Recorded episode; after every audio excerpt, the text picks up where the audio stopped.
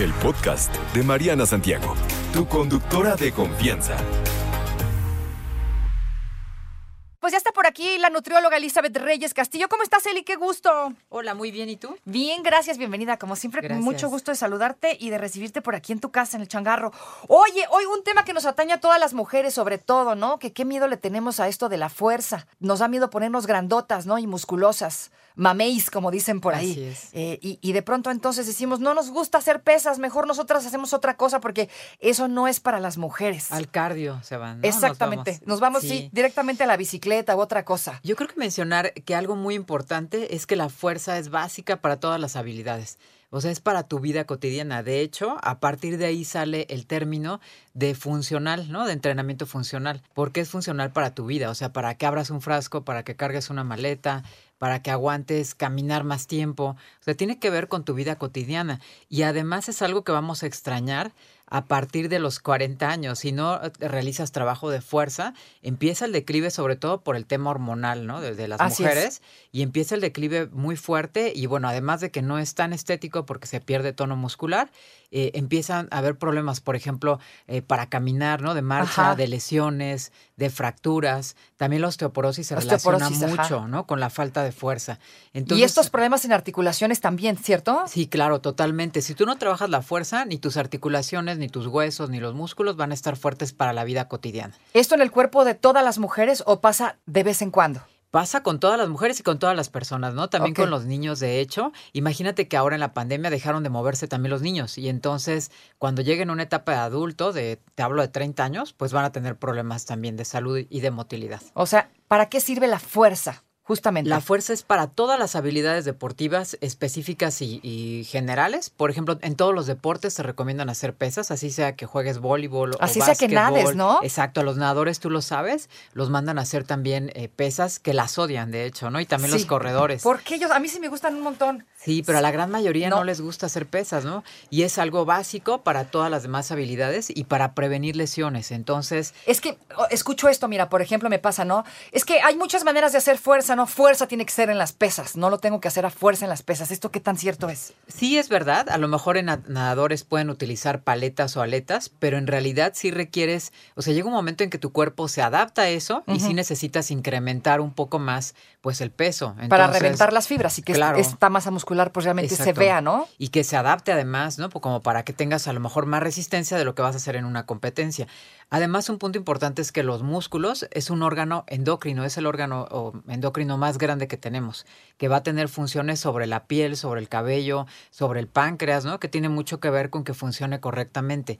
De hecho, las personas sin músculo normalmente son, pues, más, están más predispuestos a diabetes o a resistencia a la insulina. Qué barbaridad. ¿Y de qué manera está relacionada esto, digamos, a la nutrición? Esto de, de- del músculo que nos dices, ¿no? De, del tamaño, la densidad. ¿De qué depende que esto de la fuerza sea, vaga de la mano, pues, con la nutrición, es lo que quiero decir? Sí, totalmente. De hecho, eh, si vemos a las fisicoculturistas o a las crossfiteras, por ejemplo, pues ellas tienen un entrenamiento de, pues a veces más de 10 años para lo que vemos nosotros de Claro. volumen muscular. No es como tan fácil que me voy media hora a las pesas y ya regresé Exacto. con más bíceps, ¿no? O sea, es muy difícil. Entonces depende de lo que tu nutriólogo y tu entrenador quieran enfocar contigo. Si tú lo que quieres es solamente tonificar, creo que es ahí el problema de, de los mitos de las mujeres, ¿no? De repente dicen, no, yo solo quiero tonificar y entonces agarran la mancuerna más pequeña que encuentran, Ajá. así la, la tapa de, de mayonesa y con esa empiezan a trabajar. En realidad no tiene que ver el que cargues o no peso, sino tiene que ver totalmente con lo que tú mencionas, que es con tu nutrición. Tu nutrición, si tú quieres lograr volumen,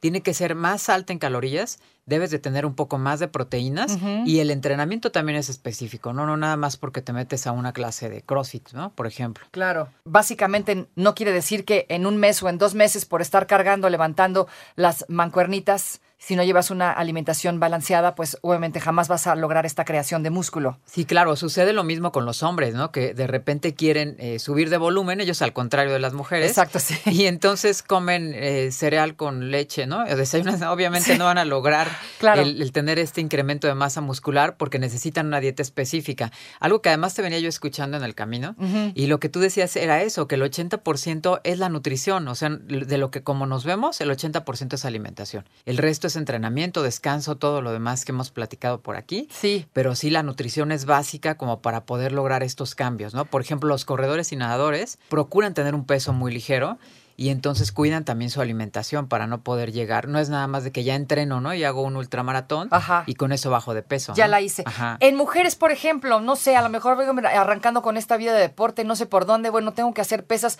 Tal vez no me encantan, pues por dónde empiezo, ¿no? O sea, cuántas veces a la semana debería hacerlas y qué tan de la mano tiene que ir con mi comida. Sí, eh, pueden ser tres veces a la semana.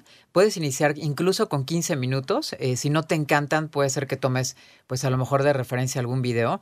Aunque yo te recomiendo que si nunca has hecho pesas ni ejercicio de fuerza, sí te asesores, ¿no? Porque Claro. sucede que se lesionan y le echan la culpa a lo mejor a las ligas o a las pesas y en realidad es su falta de técnica. Ok. Entonces a veces llegan tan debilitados que es importante que se asesoren con un entrenador, ¿no?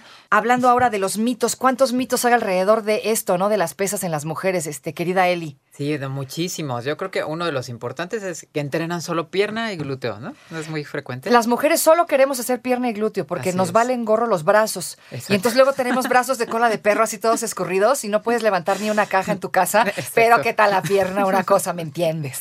Y además hay una relación directa entre toda la musculatura. Debe Claro. de tener un equilibrio y una Siempre. proporción. Claro. ¿no? No, es- no puede ser que nada más entrenes la parte de abajo y además tu estructura ósea, si no se contiene adecuadamente, pues hasta te va a generar lesiones en los órganos. O sea, no es tan bueno. Y te va a mejorar la postura si tú entrenas también espalda, hombros, brazos. Claro. Tu postura va a ser mucho mejor eh, y no vas a disminuir de centímetros. Ya ves que es muy común que conforme pasa el tiempo empezamos a bajar centímetros y esto tiene que ver con falta de masa muscular. Ajá, Ese es otro mito. Y, Y- el siguiente, pues que no le pongan peso ¿no? al, al- al entrenamiento. O sea, llegan y con lo mínimo que encuentran y con eso quieren entrenar todo el tiempo y pues no van a lograr en realidad nada. Claro, es mejor que estar en Claro. el sillón, pero no va a haber un incremento de fuerza ni de tono muscular. Exacto. O sea, para eso es mejor que se asesoren. Así es, es, es lo ideal que vayan con un nutriólogo y con un entrenador para que les dé un- una rutina y una dieta de acuerdo a su somatotipo también.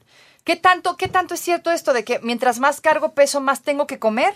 Pues no, no es, no es real. Tenemos que calcular las calorías. Ajá. De hecho, nosotros ahí en el consultorio hacemos calorimetrías, que por cierto te, ya te voy a hacer una, ¿no? En, Ah, en la sí. actividad física. Eh, Y eh. para ver exactamente cuántas calorías quemas en cada entrenamiento.